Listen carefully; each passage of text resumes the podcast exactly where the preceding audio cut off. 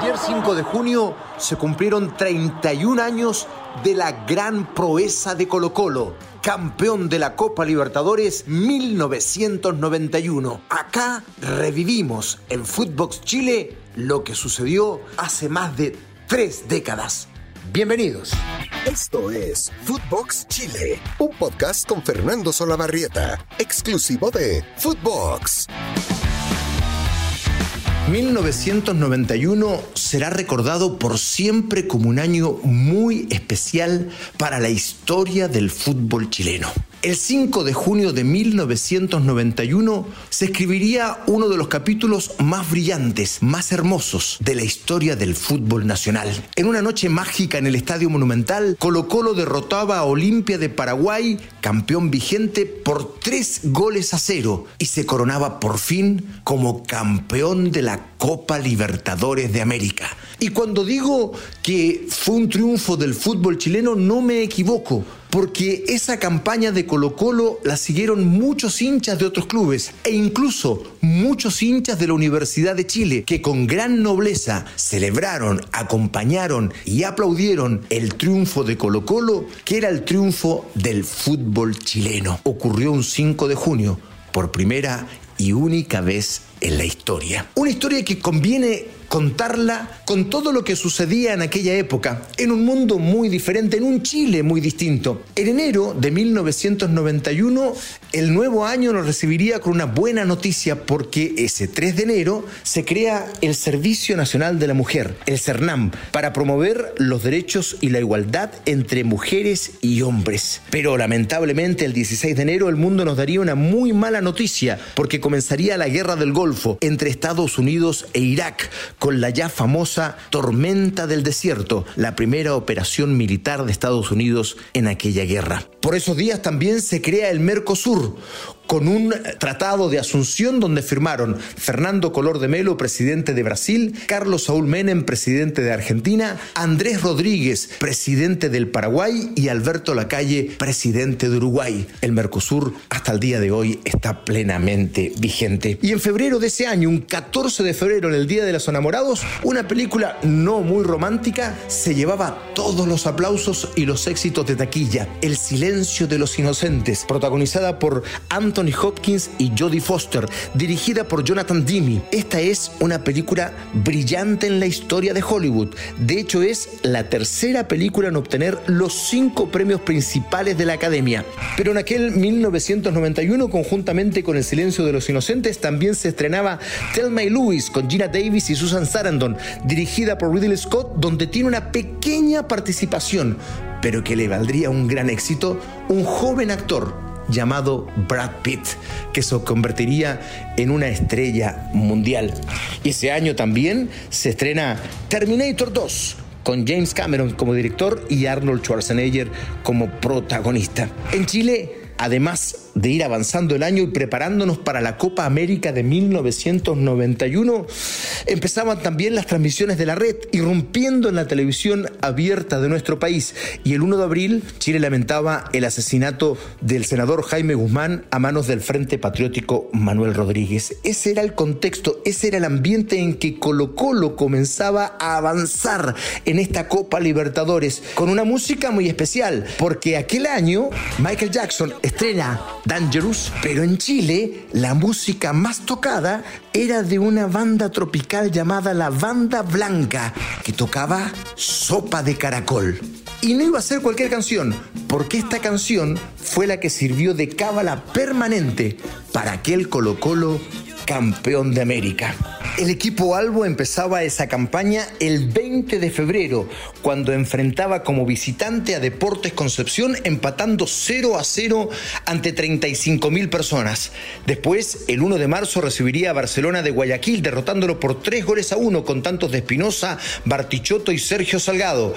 Luego recibiría a Concepción en el Estadio Monumental con 35 mil personas y lo vencería por 2 goles a 0 con tantos de Bartichotto y Dabrowski.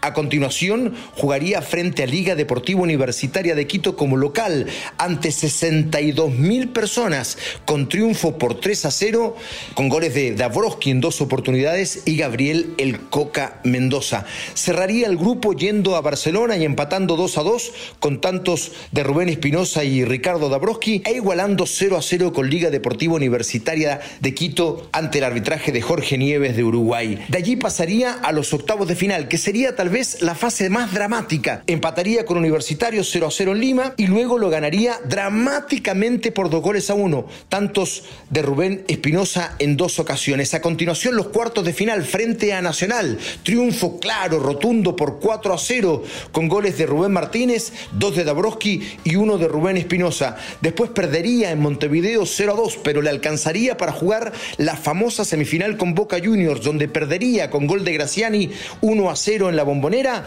pero daría vuelta en un partido infartante lleno de incidentes en el Monumental por tres goles a uno con dos de Martínez y uno de Marcelo Pablo Bartichotto. Así llegaba a la final, esa final que se jugaría en un estadio lleno, con más de 66 mil personas presentes, con arbitraje del brasileño José Roberto Wright. Ese equipo de Colo Colo comenzaba a vivir el sueño de la gran final de la Copa Libertadores de América. El equipo Albo llegaba con muchas ausencias, o por lesiones o suspensiones, estaban fuera Patricio Yáñez, Rubén Martínez y Ricardo Mariano Dabrowski. O sea, las complicaciones sobre todo eran en la parte ofensiva. Por eso, Mirko Josic el gran técnico croata que había venido a Chile en el 87 dirigiendo a Yugoslavia, que terminaría siendo campeona del mundo en aquel eh, campeonato juvenil, tendría que ingeniárselas para poder seguir dándole a Colo Colo esa agresividad ofensiva. Por eso lo que hace es incorporar a Lucho Pérez como centro delantero y a Gabriel Mendoza ponerlo unos metros más arriba, prácticamente como puntero por derecha. Por eso, en aquella noche mágica, Colo Colo saltó a la cancha con José Daniel Morón, con el Chano Garrido como líbero, con Margas y Miguel Ramírez, con Peralta incorporándose a la línea defensiva y también a labores de recuperación en mediocampo junto a Eduardo Vilches, Gabriel Mendoza, Jaime Pizarro y Rubén Espinosa. Bartichotto y Lucho Pérez. Fue el equipo de Colo Colo que tenía que hacerle frente al que era el campeón de América y que jugaba con muchos seleccionados paraguayos. En el arco estaba Bataglia para Olimpia, Ramírez, Castro, Fernández y Suárez, Jarajein, Balbuena, Guach, Monzón, González y Torres. Ese era el equipo dirigido por Luis Cubilla que ostentaba el título de campeón de América y que venía a jugarse su chance al Estadio Monumental. Es cierto, Colo Colo salía a la cancha con 66.517 personas con una ventaja, porque en Asunción, en el partido de ida, habían empatado 0 a 0. Pero la noche era tensa y llena de nervios porque se había escapado tantas veces la Copa Libertadores del fútbol chileno que esos nervios estaban presentes. Se le había escapado al propio Colo Colo en 1973, se le había escapado la Unión Española en 1975, se le había escapado al querido Cobreloa del 81 y del 82. Por eso había tensión, por eso había nervios en aquella noche del Monumental que comenzó con acciones además que mostraban el poderío de Olimpia. Pero a los 12 minutos, mientras el estadio estaba de pie esperando ver el desarrollo del partido, aparece esa jugada mágica de Lucho Pérez que empieza a provocar el desahogo de las gargantas chilenas zona, pero gran maniobra, tocó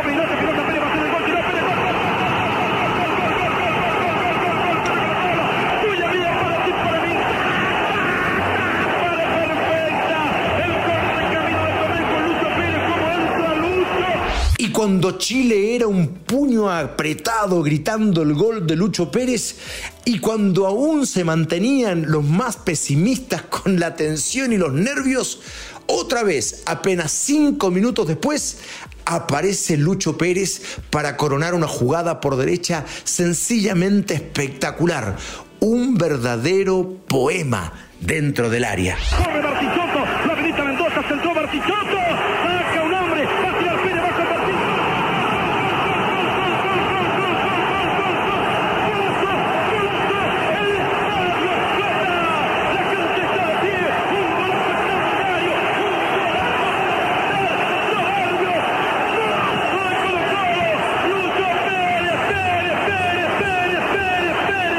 para que no lo olvide, para que el Chile no se Pérez, Lucho Pérez para Colo Colo, notable acción, a lo largo. El partido siguió desarrollándose con Olimpia intentando dar vuelta a lo que ya a esas alturas parecía muy muy difícil. De hecho, en el minuto 31 es expulsado González y con eso las cosas comenzaron a clarificarse mucho más para Colo Colo. Se llegó al entretiempo y eh, prácticamente todos pensaban que esos últimos 45 minutos iban a ser los 45 minutos de la coronación de Colo Colo. Y tuvo que suceder algo simbólico como para que esta noche sea verdaderamente completa. Eh, cerca del minuto 80 ingresa a la cancha un joven jugador llamado Leonel Herrera, delantero, a diferencia de su padre, un histórico de Colo Colo, un defensor central como pocos en la historia de Colo Colo y del fútbol chilena. Se llamaba igual su padre. Se llama Leonel Herrera y es uno de los jugadores que más partidos ha disputado en la historia de Colo Colo. Pues bien, su hijo entró y en el minuto 85 provocó el desahogo total del estadio y de todo el país. A ver si Colo Colo nos regala un nuevo gol. Abierto por el flanco derecho Bartichotto.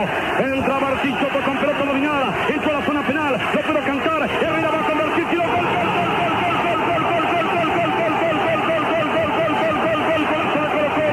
Bartichotto rasante para Herrera.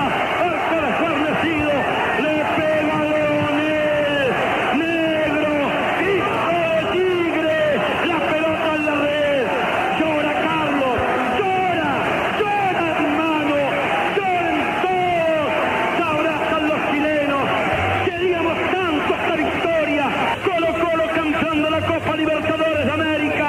Con aquel gol, Leonel Herrera entró a la historia particular de Colo Colo y como si fuera poco, ya había estado en la inauguración del Estadio Monumental, anotando también el segundo gol del partido. O sea, el Leo ha estado en dos de los goles más importantes de la historia de Colo Colo y por supuesto eh, es recordado permanentemente por sus hinchas, como todos aquellos de esa campaña magnífica, porque tras ese gol de Leonel Herrera ya solo quedaban las celebraciones y aparecieron las antorchas y aparecieron los gritos y aparecieron los cantos y aparecieron las lágrimas de tantos que habían sufrido y se habían visto frustrados en tantas ocasiones y no solo digo hinchas de Colo Colo, hinchas de distintos clubes que vieron allí por fin el primer gran triunfo de un equipo chileno en el ámbito internacional. Fue un 5 de junio en aquella noche histórica del Estadio Monumental para coronar una campaña brillante que dejaba a Colo Colo dentro de las mejores estadísticas de Copa Libertadores. Fíjense ustedes que en esa Copa Colo Colo terminó jugando como local siete partidos y ganó los siete, con 20 goles a favor y apenas 3 goles en contra, con un promedio de público de 52 mil personas y como visitante Jugó siete partidos, curiosamente no ganó ninguno, pero perdió solo dos, empató los otros cinco. Tuvo dos goles a favor y cinco goles en contra, pero esta campaña, coronada como local, es la campaña que lo hizo ser el gran ganador de Copa Libertadores. Ocurrió en 1991, mismo año donde termina disolviéndose la Unión Soviética. Boris Yeltsin jurando como presidente de la Federación Rusa, en Chile jugándose la Copa América con Argentina campeón y el mundo lamentando la partida de un- uno de los más grandes de la música. Ese año se apagaba la voz de Freddie Mercury, cuando en Chile se avivaban las gargantas para decir Colo Colo campeón. Muchas gracias por estar con nosotros en Footbox Chile, que comience una linda semana. Esto fue Footbox Chile con Fernando Solabarrieta, podcast exclusivo de Footbox.